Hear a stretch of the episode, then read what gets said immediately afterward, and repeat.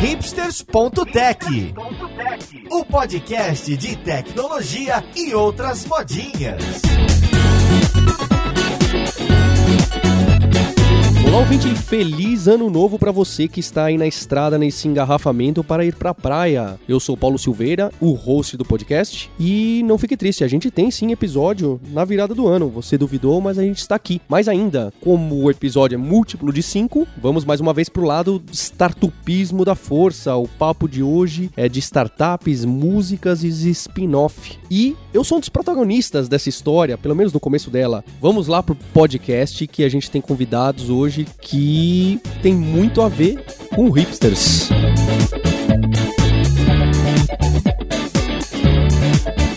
E não é à toa que você está ouvindo a trilha do Hipsters continuamente agora. Do meu lado eu tenho o Pedro Lopes, que é músico, fundador do musicdot.com.br, uma escola online de música, e criador dessa música do hipsters.tech, que por tanto tempo foi muito mistério, só conhecia quem já leu o site de cabo a rabo. Como você tá, Pedro? Tudo jóia, Paulo, um prazer estar aqui com vocês. E olha, vou te falar que você tem muitos fãs por causa dessa música, viu? Poxa, olha só, hein?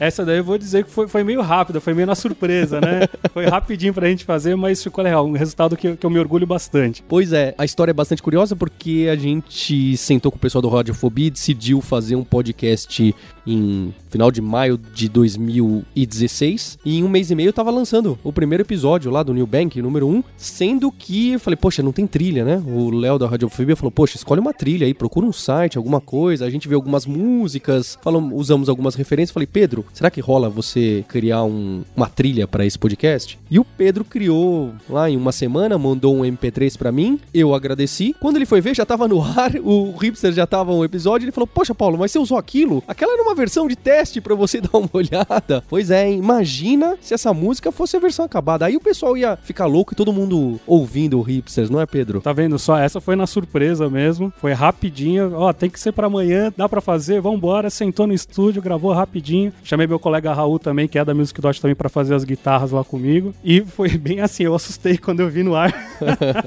Falei, poxa, já foi? Já? Original eu ia fazer? Não, já foi. Não precisa fazer mais nada, já tá pronto. e junto com a gente tá aqui uma figura conhecida do podcast, meu co-host Sérgio Lopes. Tudo bom, Sérgio? Oba, oi, tudo bom, pessoal? E o episódio é um pouco estranho porque estamos em família. Esse sobrenome aqui não, não é uma grande coincidência. O Sérgio Lopes é irmão do Pedro Lopes. A gente vai entender um pouco melhor essa história. Agora que você cansou um pouco da música do tema do Hipsters, vamos falar um pouco dessa história.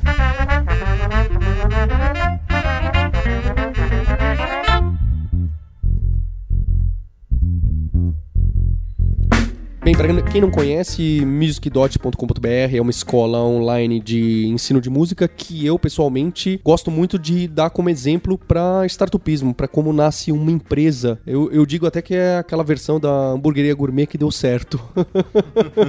Trabalhando algum tempo já com educação online, eu um dia sentei junto com o Sérgio Lopes e falei: Sérgio, eu li uma notícia aqui que eu acho que tem uma oportunidade de negócio que a gente até poderia investigar. A notícia era a seguinte: professor ganha primeiro milhão vendendo DVD de aula de música. Eu falei, não, pera lá, gente. Vendendo DVD. Isso mesmo, sabe? Disquinho. É, disquinho. redondinho. É, aquele, aquele com furo no meio. É, você ouvinte talvez não conheça, não seja da sua época. mas, mas teve uma época em que vídeos eram transmitidos através de discos de plástico aí e algumas pessoas até guardavam na estante, não é mesmo? E você tinha que ter um tocador ainda para fazer esse negócio funcionar, não é? uma raridade. É, uma raridade. E com, com essa notícia, que é aquela que atiça muitos empreendedores, como você ouvinte, e como eu, que já empreendi algumas vezes, falei, realmente, talvez tenha uma oportunidade. Pensando que havia um mercado onde a música, o ensino de música era transmitido dessa forma, ou até mesmo para quem lembra, quem é um pouco mais velho, até através daquelas revistinhas vendidas em bancas de jornal para você aprender suas primeiras cifras, suas primeiras músicas, eu falei, bem, algum dia isso vai começar a migrar para online, seja agora, seja daqui a cinco anos. Essa conversa ocorreu em meados de 2013 e a gente falou, poxa, acho que seria legal investigar. Eu e o Sérgio sentamos, começamos a analisar um, um pouco o mercado e, ao mesmo tempo, outros. Quando a gente decidiu seguir por esse caminho, tava faltando aquilo que eu acho que falta em muita startup. Alguém com profundo conhecimento naquele mercado específico que esteja disposto a executar do começo ao fim a ideia. Eu trabalho o meu dia a dia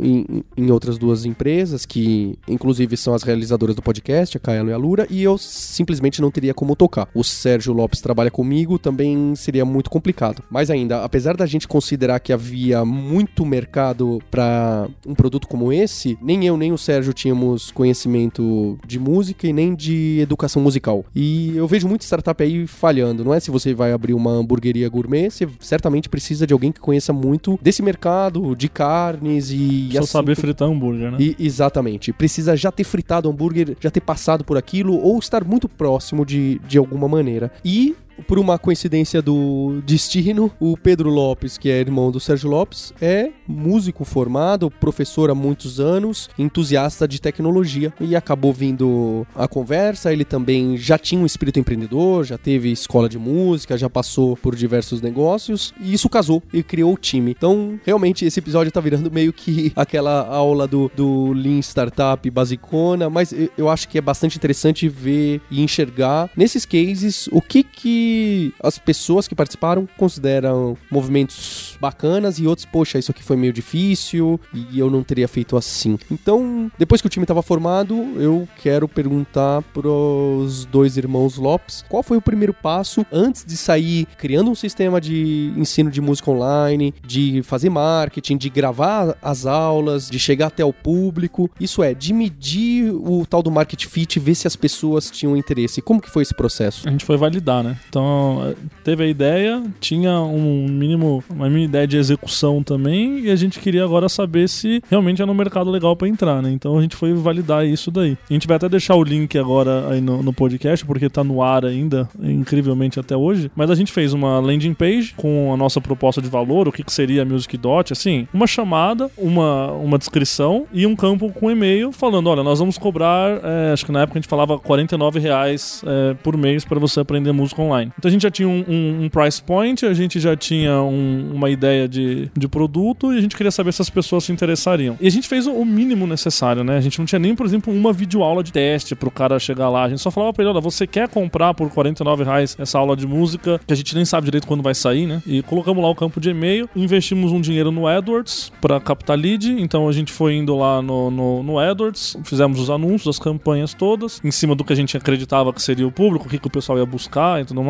apontando para essa landing page que capturava os e-mails. E o resultado foi fantástico. A gente teve ali um, um, um número que justificasse o que a gente estava imaginando lá no começo. Então a gente teve bastante, bastante lead entrando, bastante view, bastante gente clicando nos anúncios, o que mostra que existia um- uma procura alta. E aí, a partir disso, a gente começou a pensar na implementação mesmo, né? Então, a gente sabia que é, eu e o Paulo, a gente tem esse histórico de trabalhar aqui na Kaelo, na Lura, que é a sua empresa de tecnologia, né? No mercado de, de programação e, e- e design, esse tipo de coisa. E a música é uma área muito diferente, né? Então, a gente sabia que um, um problema grande no começo seria criar esse público inicial. Então, pra gente foi importante validar que o AdWords seria uma ferramenta é, legal, né? Então, que o CPC era razoável para aquilo que a gente estava querendo anunciar, que o número de cliques era legal, que esse tipo de coisa. E o legal dessa experiência também é que hoje em dia você não consegue mais fazer isso no AdWords. O AdWords não permite que você crie um anúncio linkando para uma página que aquele produto não existe ou por algum motivo ele, ele não está lá. Então foi, pegamos até uma época É. interessante. É óbvio, há outras formas de você testar a existência desse público, seja pelo Facebook, de mil outras maneiras, para tentar ter um, um cheiro do que que vai sair de lá, né? De como é a conversão, como é o engajamento, qual é o volume desse público. Perfeito, acho que legal foi a gente conseguir, de uma maneira simples, barata, validar a ideia antes de botar a mão na massa, né? Antes de comprar a primeira câmera. Câmera. Para mim foi uma proposta também que foi muito interessante na época. Hoje a gente já fala de aula online e eu vejo um monte de gente fazendo aula online de música, né? Mas quando a gente foi começar a pensar, tinham diversas coisas, como eles tinham conhecimento da tecnologia, para mim na parte de música era olhar e pensar assim, vixe, será que dá para fazer isso de uma forma online? Quem é que tá fazendo? Será que a gente não vai encontrar o preconceito também de se estudar online música, né? Tem aquela história da, daquele professor que é o, é o meu amigo, aquele professor que é o meu mentor e tudo mais, né? E, mas eu tava passando também por uma experiência bem interessante que eu tinha a minha escola de música, já com 40, 45 alunos por semana dando aula ali, com o horário explodido e falando como é que eu vou fazer para chegar em mais gente, como é que eu vou fazer para poder atender mais gente. E mesmo assim, logicamente, não consegui atender mais gente por falta de mão de obra de professores, por questão de horário dos alunos mesmo, disponibilidade. Então era aquela coisa, eu tinha 45 alunos, mas uma semana um faltava, outro precisava trocar, e daí precisava ser de sábado, daí era de domingo. Muita gente desistindo de ter o sonho de tocar um instrumento, de poder fazer música, porque realmente na vida louca que a gente tem hoje em dia é complicadíssimo você dispor de um horário semanal ali, de você poder estudar em casa, não só a aula física com o professor, mas também esse tempo de estudo que a música a gente sabe que exige um tempo de estudo acompanhado, né? Então já estava começando a ter esse tipo de problema e perceber, puxa, para que lado que eu vou? Eu tenho uma escola física e como é que eu faço para resolver esses problemas, para atender mais gente e para levar a música para essas pessoas que não têm condição de fazer a aula é, é, por causa desse problema físico mesmo, de não ter o, o professor por perto, ou mesmo por questão de valores, porque a gente também tem esse problema na música. Muita gente ruim, infelizmente, dando aula por aí. Então, aquele professor às vezes de bairro que não tem aquela didática pensada, aquela didática moderna, e a pessoa para poder ter uma aula boa, logicamente, além do tempo, tem que ter uma grana ali para poder investir num bom professor. Então, essa era uma outra questão, como levar para mais gente um bom método de uma forma completamente acessível em horário, em, em dinheiro, enfim, em vários desses pontos. Acho que foi um conjunto, né? O Pedro enxergava no dia a dia dele a, a necessidade, né? O bem que o online, uma aula online faria para os alunos que ele tinha contato, e a gente do nosso lado mais business estava enxergando que existia essa demanda no público geral, né? E casou uma coisa com a outra e aí a gente resolveu investir, né? Se não me falha a memória, em outubro de 2013 a gente bateu o martelo e falou: realmente vamos tocar por esse caminho, vamos gravar mais ou menos assim, esse vai ser estilo de aula, vai haver câmeras desse modo, para seguir a música desse outro modo. Então, escolhendo o um modelo de didática para online, como que são e como foram os próximos passos até chegar ao lançamento lá no começo de 2014, que foram aí uns cinco meses de, de trabalho até o dia do lançamento. Acho que a, a nossa maior questão, justamente esses cinco meses, foi adaptar. A, a didática em si não era uma novidade tão grande, porque, como eu falei, eu já tive muitos alunos, então eu já tinha uma metodologia bem organizada, uma coisa que eu sabia como que era o passo a passo, onde eu queria chegar. Então, essa parte mesmo de organizar o conteúdo foi muito tranquila. Os testes que a gente fez foi mais realmente essa parte de câmeras, porque a experiência da Alura era uma experiência muito mais simples nesse sentido, porque é uma câmera gravando a tela do computador e tudo, e a gente precisava de uma câmera no rosto do professor, um cenário porque ia aparecer um violão ali, aquele cenário precisa ser bonito no fundo do violão, é, de uma luz específica e aquele violão precisa aparecer num zoom, porque, é, ou no caso a gente começou com a aula de teclado, na verdade, mas precisava enxergar a minha mão, ah, mas vamos ligar em MIDI, dá pro cara ver, não, tem que ver a mão do professor, se ele tá levantando o dedo, não tá, então foram diversas questões técnicas que foram bem complicadas, e a adaptação do online, realmente, assim, é, eu sou uma pessoa extremamente prolixa, acostumado, formado no, no, na ideia de que eu tenho o aluno durante uma hora, né? Então, ah, legal, eu preparei uma aula e vou falar com ele durante uma hora e isso vai ser sensacional. E logicamente que se você encontrar uma pessoa que assiste um vídeo de uma hora,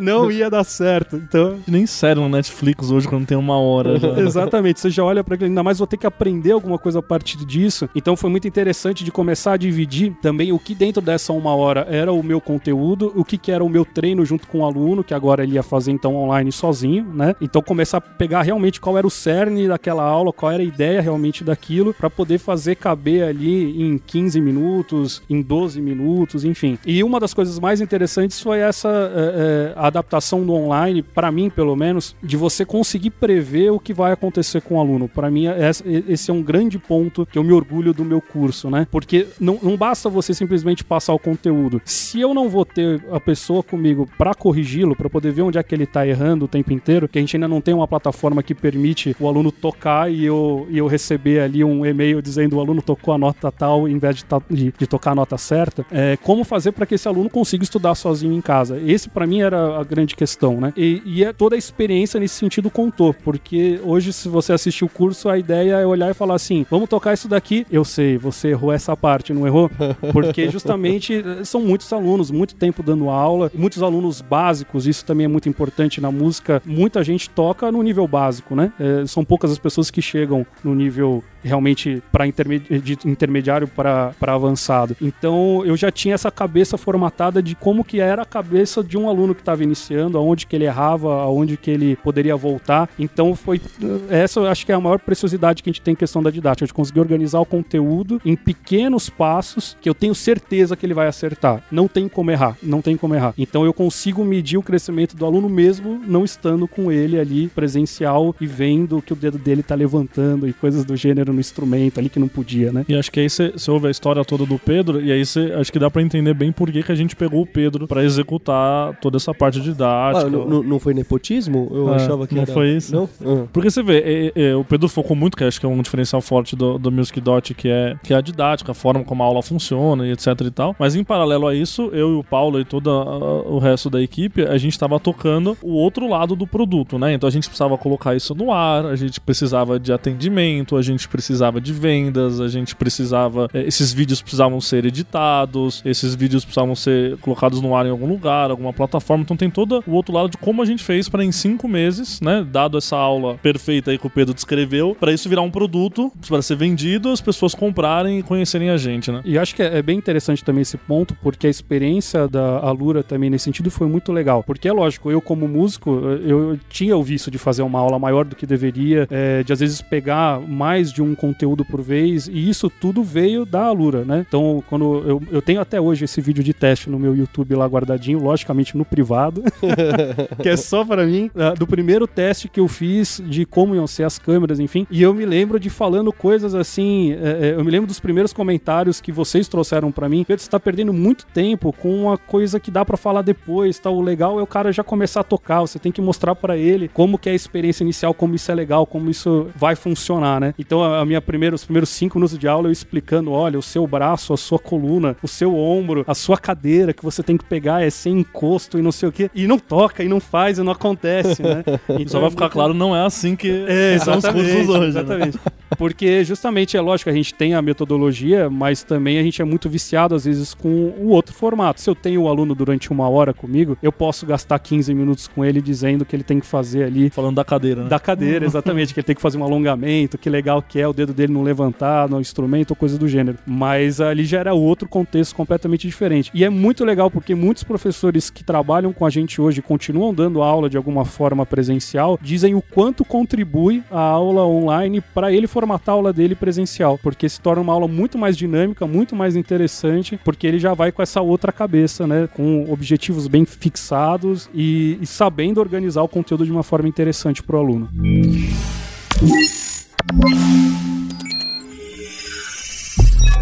Bem, a gente falou bastante da qualidade de um produto, de uma startup, e sem dúvida ela deve. A qualidade deve ser boa, mas o pessoal de startup fala bastante o seguinte: que qual que é a startup que não funciona? A que tem market fit e que tem um produto ruim, ou a que tem um produto bom e que não tem market fit? E eles falam que a, a, a que tem um produto bom, mas não tem market fit, essa tá fadada ao fracasso, porque não adianta você ter algo bom se ninguém quer, e também no canal de distribuição, se ninguém chega até ele Se ninguém sabe que existe, se né? ninguém sabe que existe. Então eu queria saber um pouquinho da história da, da primeira venda e através de que canal e do crescimento dos canais de distribuição. Porque esse também é uma dúvida aí do ouvinte que tá buscando emplacar a, a sua startup. Legal. Eu acho que assim, uma, uma diferença grande do, da Music Dot uma startup pura é que a Music Dot foi um spin-off da, da Alura, né? Então a gente já começou com algum conhecimento de causa, né? Então, muita coisa técnica ali do dia a dia a gente já sabia fazer e já estava pronto. Então, um exemplo simples, né? Mas a, a plataforma de, de aula, por exemplo, eh, a gente usou a mesma plataforma da Alura. Então a Alura já, já tinha desenvolvido uma plataforma de aula, a gente fez uma instância secundária para rodar na Music Dot. Claro que talvez se fosse hoje em dia valesse a pena olhar essas, esse monte de SaaS de educação. É, eu, eu considero que a Music Dot é, é- a Alura oferece um serviço de SaaS para Music Dot, entende?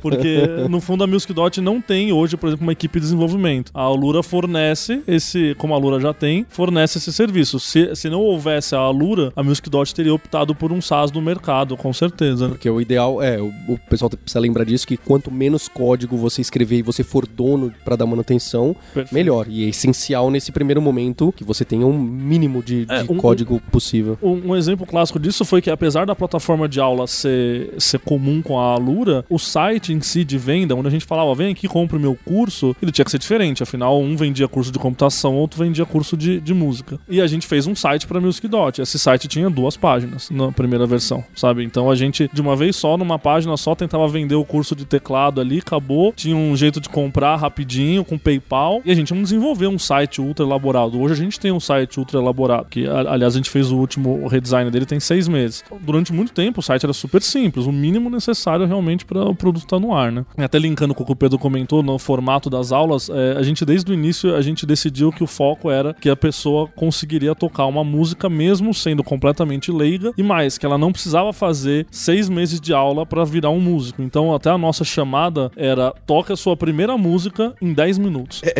É chamada de startup americana, essa, hein? aí. E, e é verdade. E, e o legal é que a gente entregava, sabe? Então a gente pegou, a gente testou tudo isso, né? Então o cara que nunca apertou um teclado na vida, ele caiu com o teclado no colo dele. Ele assistiu a primeira aula do Pedro, que tinha 10 minutos, ele conseguia tocar. Lógico, não tô falando que ele tá tocando uma sinfônica, né? Ele tá tocando aquilo que uma pessoa em 10 minutos tem condições de tocar. Mas o ponto é focar no resultado pro aluno, né? Então a nossa campanha de marketing toda inicial era voltado para isso. A gente queria ir atacar, né? Atacar bem entre aspas, né? Mas ir de encontro à, à aula de música tradicional, aquilo que a pessoa associa com ah, meu professor tiozão que eu conheci ali no bairro, que dá aula há três gerações e tal, e que eu tenho que fazer seis meses de aula para ir, quem sabe eu conseguir fazer um dedilhado. A gente queria para aquela coisa da internet, aquela coisa de assim, você sentou, assistiu, praticou com tudo isso que o Pedro comentou da didática e já tá tocando, né? Então a gente foi para esse lado, né? Entendi a campanha, mas onde você disponibilizou essa campanha? Até porque acredito que havia pouco ou nenhum dinheiro. Como foram as primeiras conversões? Edwards. O nosso, nosso principal era, era Edwards. É, hoje a gente tem, hoje a gente é bem mais, é, bem mais amplo, né? A gente tem bastante coisa de SEO e tal, mas imagina na época, a gente acabou de lançar um site, ontem ele não estava no ar, hoje ele está no ar. O Google não conhece esse site, então o SEO, que é orgânico, demora um tempão. Então a gente investiu bastante no AdWords. É, a gente já tinha validado antes que o AdWords era um- tinha um resultado bacana, tinha um CPC legal, tinha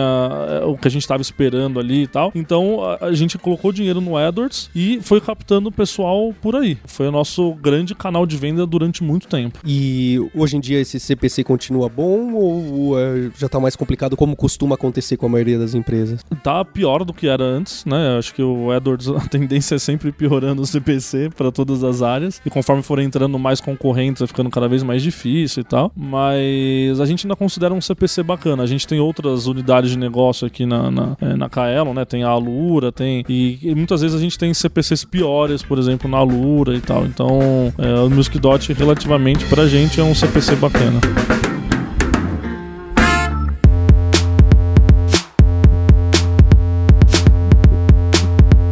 Bem, continuando essa busca pelas vendas, porque eu acho que tem muita startup que tá patinando aí, que já tem até alguma coisa pronta pra mostrar, tá no ar, mas o primeiro cliente ou o segundo, terceiro cliente tá muito complicado. É óbvio que o caso particular seu, Pedro, de B2C, né, de conversar direto com o cliente pessoa física, já traz algumas características que é muito diferente, muito ouvinte aqui trabalha com B2B, mas quais são os canais atuais que tem muito movimento, traz novos alunos ou simplesmente que faz que faz barulho? Hoje o nosso principal canal é o YouTube, então a gente tem o canal Music Dot Online, que também começou bem despretensioso. A minha ideia no começo era tentar atender algumas dúvidas dos alunos que não cabia dentro da plataforma. Então a gente tem o fórum lá, mas é, às vezes, enfim, tem dúvidas que se repetem o tempo inteiro e que não dava para falar no- numa aula. Então, por exemplo, qual que é o melhor teclado iniciante, qual modelo eu compro? Então não tinha como eu fazer uma aula, não fazia muito sentido colocar uma aula dentro da plataforma sobre isso, até porque é é um, um- é é uma coisa que vai mudar sempre, são sempre novos modelos, outros preços, é, novas marcas e tal. Então eu fui pro YouTube, é, eu sempre fui fã de YouTube, eu sou um grande consumidor de YouTube, eu tenho assino vários canais, assisto muita coisa, consumo conteúdo de lá. E nesse, há dois anos atrás aí eu falei, puxa, eu acho que esse é um bom lugar para começar a aparecer um pouco. Até porque, embora eu tenha muita experiência como professor, sempre foi uma coisa muito regional, né? Então ali no meu bairro o pessoal me conhece. Toquei muitos anos na igreja, então alguma galera da igreja me conhece e tal, mas eu não tenho um nome na música como instrumentista, né? Eu não sou o pianista da orquestra X que todo mundo sabe. Então eu precisava montar também esse nome e mostrar o meu trabalho um pouco para as pessoas. Então o canal do YouTube foi o mais legal. E foi já direto nessa ideia do como comprar o seu primeiro teclado, por exemplo. Então quais que são as dicas que eu gostaria de dar e tudo mais. E depois a gente caiu meio que na mesma linha para a parte de reviews de instrumentos. Na parte de teclado, eu falo muito de teclado que é a minha área específica dentro da Music Dot, né? Que imagina você que tá ouvindo a gente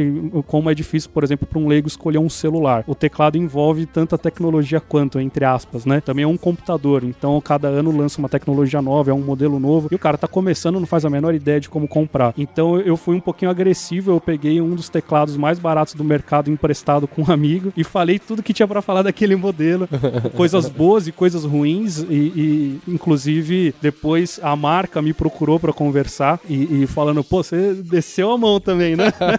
Porque a ideia era ser bastante honesto, isso é uma coisa que a gente mantém até hoje no canal do YouTube, é, alguns reviews de instrumento e sempre sendo muito imparcial, lógico, respeitando as marcas, e, e isso é legal que as marcas já estão começando a é, ter esse relacionamento com a gente hoje também, porque percebem que, embora imparcial, eu sempre falo aquilo que tem de bom e aquilo que tem de ruim. Então, ele ser ruim não quer dizer que é um produto ruim, quer dizer que ele não serve para você, ele pode servir para outro. O que ele tem de ponto ruim não necessariamente é porque é um produto que não serve para ninguém, né? Então, foi uma coisa que alavancou bastante. E aos poucos a gente foi colocando também algumas aulas de demonstração de, de coisas que a gente tinha dentro da plataforma, né, no canal do YouTube. E hoje, uma das coisas mais legais que a gente tem lá é a nossa aula ao vivo. Então, essa ferramenta que apareceu também há pouco tempo, de você poder fazer é, é, gravações ao vivo, né? E a gente entrou também é, sendo é, meio que para atingir os nossos próprios alunos. Então, olha, vamos dar, fazer um acumulado de dúvidas do fórum e daí a gente senta lá e responde todo mundo ao vivo para o cara poder ver eu, eu respondendo, né? Eu tocando a resposta, digamos dessa forma. E deu um super resultado e no fim das contas, hoje as nossas aulas ao vivo, elas têm muito mais gente que não é nosso aluno,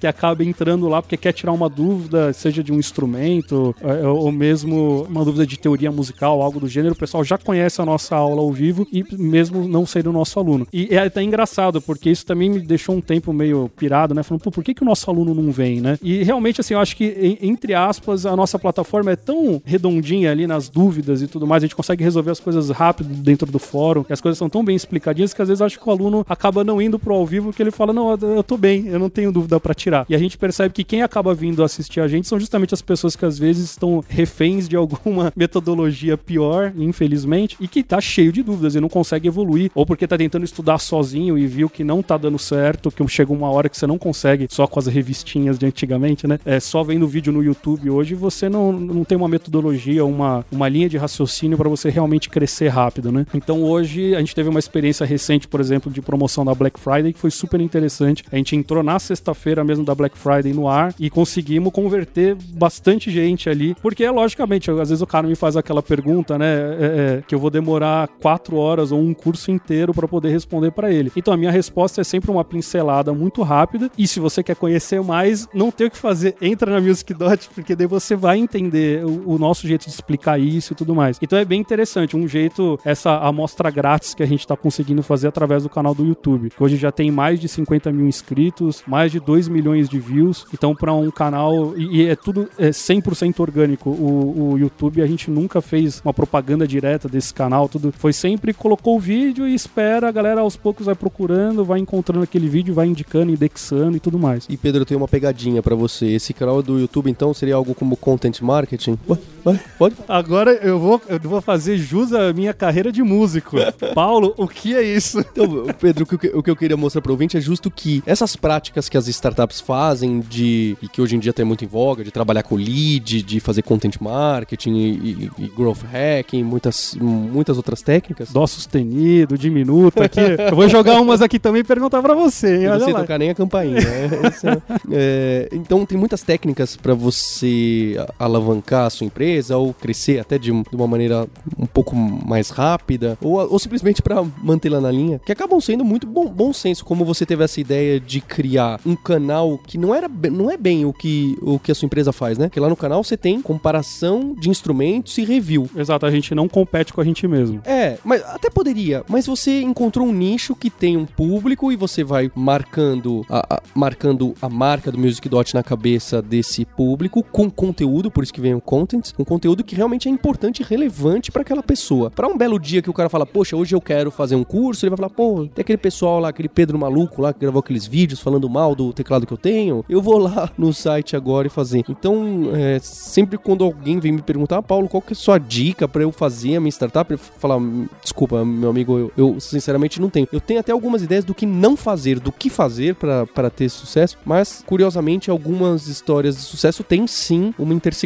e algumas técnicas como essa que você usou, porque um canal de YouTube de 50 mil assinantes criado de maneira orgânica em menos de 3 anos é certamente uma conquista. Ah, E para uma coisa extremamente público menor, né? Não é um canal de amenidades, né? Um canal que eu falo de coisas do dia a dia. Não sou um vlogger, né? É, um, é extremamente específico. A maior parte do conteúdo é voltado para tecladistas. Você vê, teclado já é um instrumento que não é tão popular no Brasil como o violão e tudo mais. Então, realmente, pensando no público que a gente tem, é um bem expressivo, ainda mais expressivo, né? Mas eu concordo 100%. Eu acho que é uma coisa que eu aprendi com a Music Dot, até porque enquanto a gente estava começando, foi um período que eu trabalhei, por exemplo, na Rede Vida. Eu era o pianista de um dos programas lá. Eu era o sexteto de um homem só.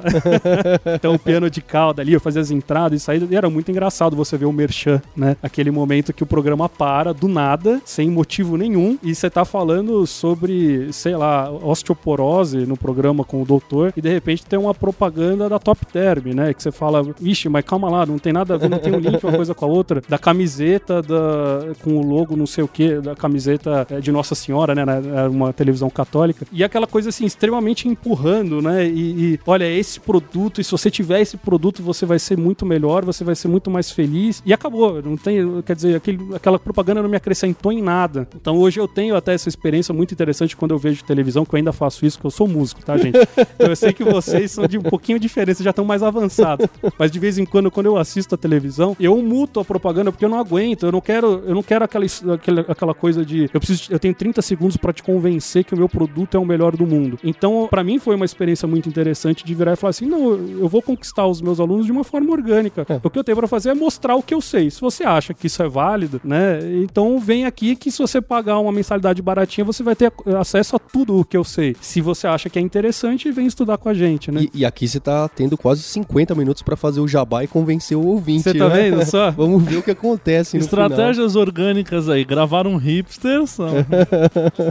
Foi a mesma ideia do, do, do YouTube. E, e mesmo, só pra terminar, mesmo a nossa plataforma foi muito orgânica, né? Porque justamente vocês começaram testando, vendo, eu não manjo nada desse, desse lado, eu só ouvia os resultados através do Sérgio e tudo. Mas a gente começou com três cursos de teclado, que era o total, sei lá, de 18 aulas, se não me engano, de teclado. Então era o básico do básico de um instrumento que não é popular. E, é, não é extremamente popular no país, porque é um instrumento caro e etc. E lançam mesmo assim. E né? lançamos mesmo assim e foi indo. Eu me lembro da primeira venda, eu tava viajando e coincidentemente eu vou pro mesmo lugar agora nas férias. E, e a gente, e eu, lógico, você imagina, a gente lançando um produto e eu não estava vendo o produto, eu tava viajando, tipo, não sabia exatamente o resultado e o Sérgio mandou, "Ó, fizemos uma venda. E já super animado. E, e a gente foi mantendo esse, esse lado. Então, se você entrar hoje lá na plataforma, você vai ver que tem alguns cursos que são muito mais extensos, que tem muito mais conteúdo, em especial, logicamente, o teclado, que é o meu instrumento e foi o que eu fui fazendo com o tempo. Foi o primeiro, né? Foi o primeiro instrumento, depois vem ali o violão, depois vem ali guitarra, baixo, canto. Daí estamos começando novos cursos como bateria, ukulele, cavaquinho. Estamos fazendo diversas é, experiências, mas sempre nesse sentido. A gente nunca teve um ponto de falar assim, não, para tudo, grava 40 mil cursos e a gente vai lançar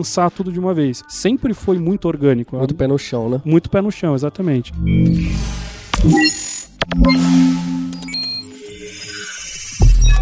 Pedro, você citou que enquanto estava no começo do Music Dot, provavelmente por uma questão financeira, você também tinha outro trabalho. Ou então pior, como o pessoal fala, né? Ah, e você trabalha? Você tem uma startup aí, você trabalha, né? Não, mas eu junto duas profissões erradas, né? Eu sou professor e músico. então eu não trabalho nunca, né? Porque todo mundo pergunta, você só dá aula? Quando é, se você só dá aula de música, vixe, piorou muito mais. Daí.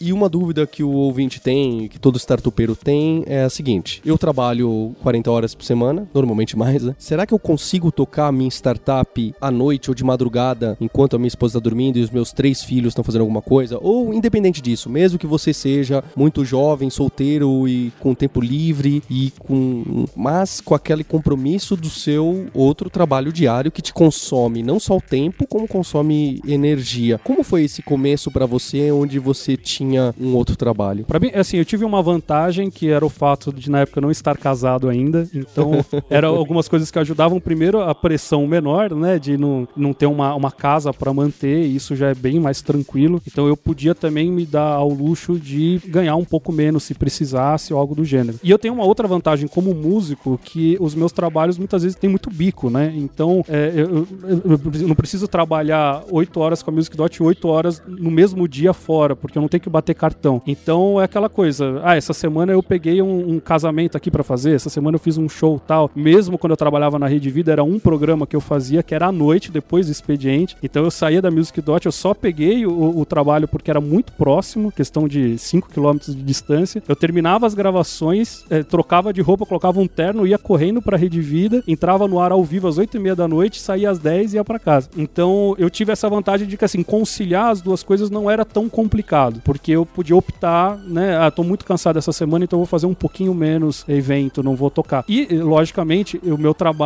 é de final de semana. Então a Music Dot funciona durante é, semana. Esses trabalhos outros de músico é no sábado à noite, que você vai tocar no casamento, é no domingo na hora do almoço. Então eu tinha uma rotina forte, mas não chocava, né? Os horários não eram um problema para mim. Não tinha que ficar acordado de madrugada é, é, até 6 horas da manhã ali gravando coisa do gênero. Era o contrário. Mas eu acho plenamente possível. Então a, as, as pessoas que estão pensando em fazer isso, eu acho que vale muito a pena, porque é um período também, não é uma, um esforço. Como você está fazendo, acho que a grande questão da, da startup é você é quanto você acredita nessa ideia e quanto você é apaixonado por aquilo que você está fazendo. Então, se é uma coisa, pelo menos para mim, talvez seja papo meio de humanas, né? Assim, de, é, é, de músico, né? Mas é, para mim não era um sacrifício nem estar lá fazendo a Music Dot, que eu olhava e falava, meu, que legal isso daqui. Imagina se eu tivesse tido acesso a isso quando eu comecei. E nem o outro trabalho, porque, pô, que legal, eu tô ao vivo na Rede Vida, sabe? É, tocando com diversos artistas, com Calbi Peixoto, assim, coisas super legal que eu nunca imaginei na minha vida, né? Então eu conseguia manter dois trabalhos numa boa, né? Fazendo duas coisas que eu sempre fui apaixonado e a coisa acontecia. Eu não sei como seria se eu tivesse, se eu fosse caixa de supermercado durante o dia e voltasse correndo pra Music Dot, sabe? Uma coisa que, sei lá, eu não, não me interessa fazer, mas eu tenho que manter fazendo porque ainda preciso dessa grana e tal. Para mim eu tive a vantagem de sempre conseguir trabalhar com aquilo que eu sou apaixonado, que é a música. Mas valeu cada dia de sono perdido, cada minutinho ali, porque realmente é um sacrifício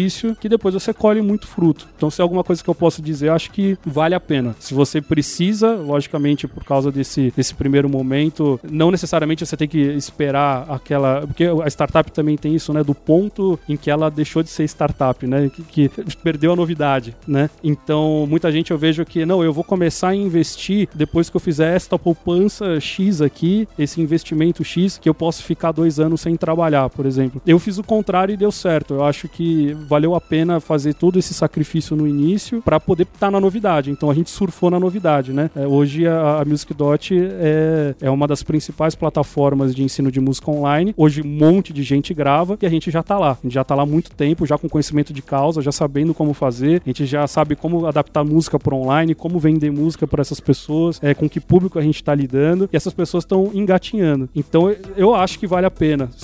Mais ou menos finalizando, concluindo, eu acho que vale muito a pena esse esforço todo. Se você não tiver casado, então vale muito mais.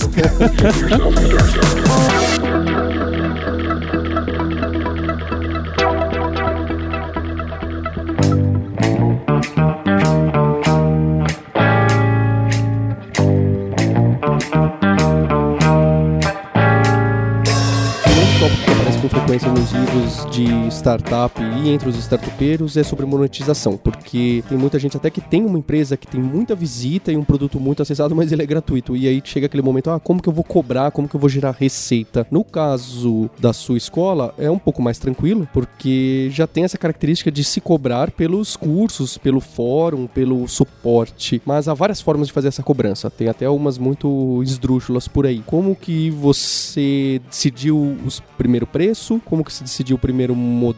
Se houve mudanças nesse modelo? A gente começou com a ideia de fazer pagamento recorrente, né? Acho que é, a Lura na época usava a ideia de pagamento recorrente, então a assinatura infinita, e calhou muito com o modelo de aula também. A gente achou que era um negócio que pros alunos ia, ia ser familiar, né? Aquilo de eu pagar uma mensalidade numa escola de música. Então a gente foi pela linha do, do pagamento recorrente. Aí quanto cobrar? Como o Pedro comentou, a gente lançou com três cursos de teclado. É, a gente até um pouquinho de vergonha de cobrar dinheiro por três cursos de teclado, porque ainda faltava muita coisa, né? Claro, a gente foi com o tempo. Uma plataforma infinita com três cursos, né? Um Netflix com três filmes. E aí? e aí a gente chegou e falou: então eu precisa de algum valor, eu preciso inventar alguma coisa aqui. A gente olhou para as estrelas e apareceu assim, 29. Aí a gente começou a cobrar 29 reais por mês para isso. Mas sempre tendo. Não, não teve machine learning para descobrir o price Não point, teve, o pessoal não aí teve, faz é. um. Foi, foi uma pesquisa Ibope. Foi, aí. é, A foi o Sérgio Learning. A gente olhou e falou: olha, 29. A gente sempre achou que era um valor barato demais. A gente queria um valor mais alto, até porque a gente tinha um preço âncora aí pensando em escola de música. Quanto que o cara paga por mês para ter um professor de música presencial? E é claro, isso varia no Brasil inteiro, etc.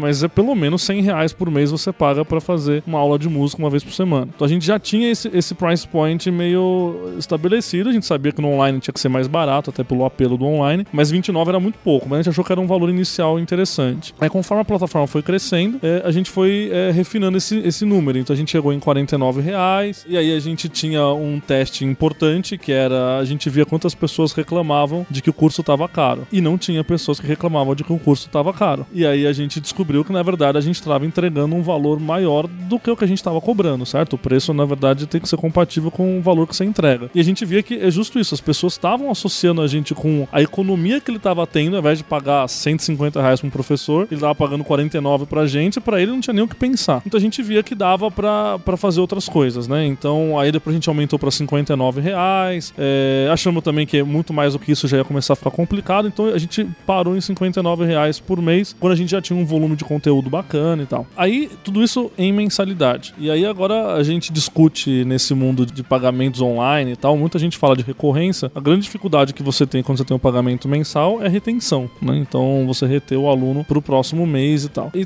trabalha-se muito com isso, diminui o churn, tem um monte de coisas, etc. E a gente tinha um número até bacana na Musicdot, de bastante alunos, os alunos ficavam vários meses e tal. Mas a gente achava que dava pra ser um pouco melhor e aí a gente resolveu arriscar mudar os planos para pagamento anual. Com isso a gente conseguiu também diminuir o valor do plano, porque como o ticket médio sobe, é, eu não preciso de um valor mensal muito alto. Então hoje, se ele paga o anual, acho que tá 40 reais por mês. E aí ele tem a possibilidade de fazer o plano anual. E a gente viu que tem uma recepção muito boa, as pessoas gostavam disso. É, no começo a gente já queria, já tinha a ideia de fazer os planos maiores, além do mensal. Mas não tinha muito curso Mas não tinha muito conteúdo, exato. Então a falta de conteúdo foi uma limitação no início. Depois que a gente passou essa barreira, hoje a gente já tem mais de 50 cursos e os cursos são, são densos, né? Como, como o Pedro fala, o curso de música, a gente não olha só pro, pro minuto. Ah, você tem 10 minutos de vídeo. Não, 10 minutos de vídeo pressupõe, às vezes, horas de prática individual. Então, às vezes, a hora que você olha e fala, nossa, eu tenho um curso aqui que em minutos é tanto. Mas em estudo é muito longo. Pelo menos comparado, por exemplo, com um curso de programação, que é outra área que a gente tem bastante experiência, né? O programador, ele assiste o vídeo, ele programa aquilo que tá no vídeo, o programa funcionou, tá funcionando, próximo vídeo, acabou, né? Ele tem o exercício também, mas ele não tem a prática, não tem aquela necessidade de tocar a mesma música 14 vezes até ele acertar o timing da- da- do negócio, né? A programação, você escreveu o programa correto, ele tá correto para sempre, né? É só você copiar ali ou escrever igual o professor tá indicando.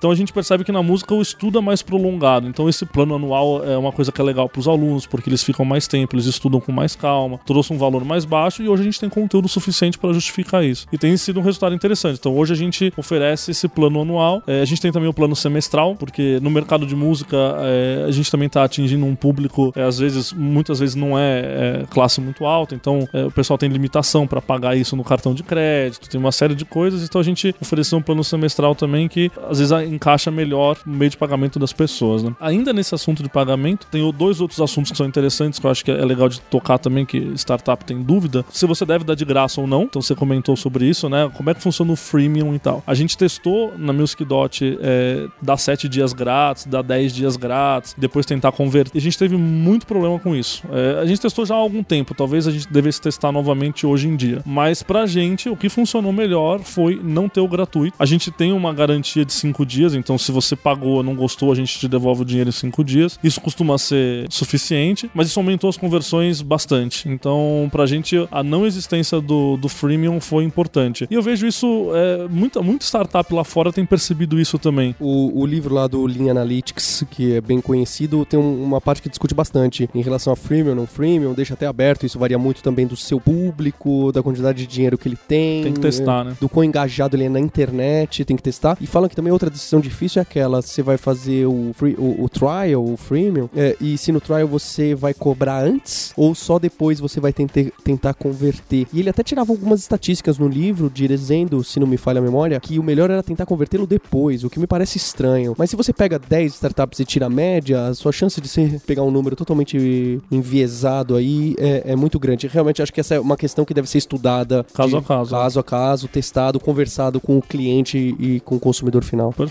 É, na MusicDot a gente não teve resultado com o freemium, foi, foi pior. A conversão final era pior. Então a gente resolveu tirar e foi pra gente foi melhor isso, né? É, e um último ponto com relação a pagamento é meios de pagamento, né? Quando a gente trabalha com pagamento recorrente, o sonho de todo dono de empresa é trabalhar com cartão de crédito ou débito automático, que aí o cara não precisa nem pensar, um mês seguinte já tá pagando automático, né? Mas no Brasil a gente tem uma cultura muito forte de boleto ainda e muita e principalmente nesse público menos internet, menos pensa que a gente saiu, né, do público alura, que era aquele público ultra tecnológico e tal, pra um públicozão geral que tem problemas, ele não tem cartão de crédito, ele não tem conta no banco, ou ele tem um cartão com limite muito baixo, uma série de coisas, né? E aí a gente tinha muita questão com boleto, muita muita gente pedindo boleto. E a gente não oferece boleto. O boleto é, você pode conversar com qualquer pessoa de pagamento recorrente, é o inferno dos pagamentos recorrentes. Eu lembro que eu conversei com o pessoal da Netflix quando eles vieram pro Brasil no começo, No, no, no congresso lá do, da Vind. da Vind, naquele congresso da Vind, e eles falavam que testaram o boleto também e não dava, não tinha como, as pessoas não pagavam o boleto no dia seguinte. Então eles sabiam que iam ter menos conversões nesse sentido, mas iam ter conversões mais fiéis no sentido de retenção, né? Lógico, eles têm também débito automático, que é um negócio difícil no Brasil pra conseguir e tal, mas hoje a gente, a gente foi pra linha de arriscar, vamos direto pro cartão de crédito. Quando a gente tem um plano anual, a gente oferece o pagamento do boleto no one shot. Só que é raro o cara pagar o one shot do anual, é, é difícil no boleto, mas é uma possibilidade.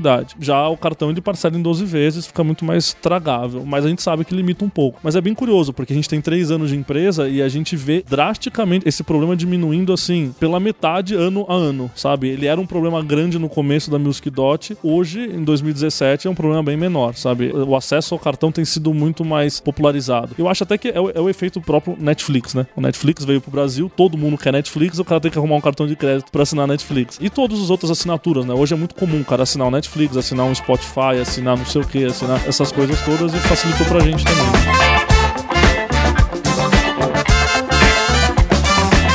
Queria agradecer aos irmãos Lopes pela presença nesse primeiro episódio de 2017, nesse calor. Eu tenho certeza que você, ouvinte, aproveitou a sua estrada e ficou mais interessante. É realmente um prazer ter vocês dois aqui e agradecer o Pedro pela trilha do Hipsters, que faz muito sucesso. Deixa o convite para vocês conhecerem o site do Music Dot, né? Quem sabe esse jabá cria algumas conversões. Vamos medir e depois criar outro case de, de startup para ver se Resultado do podcast. para ver se podcast converte. E obrigado a você novamente, ouvinte, pela sua audiência. Então, hipsters.abraços, até a próxima.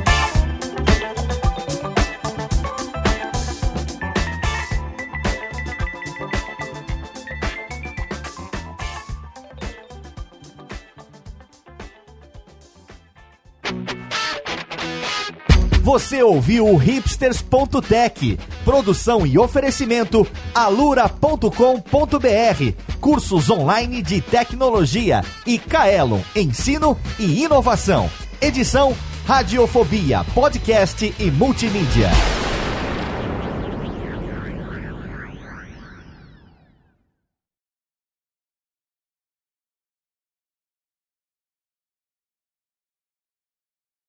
Nesse episódio a gente tem um easter egg. Você que esperou as frases todas do Léo da Radiofobia vai escutar agora a música do Hipsters de cabo a rabo. Ela não é só aquele comecinho, não. Ela tem seus quase dois minutos. Então deixo você com a música começando agora. Música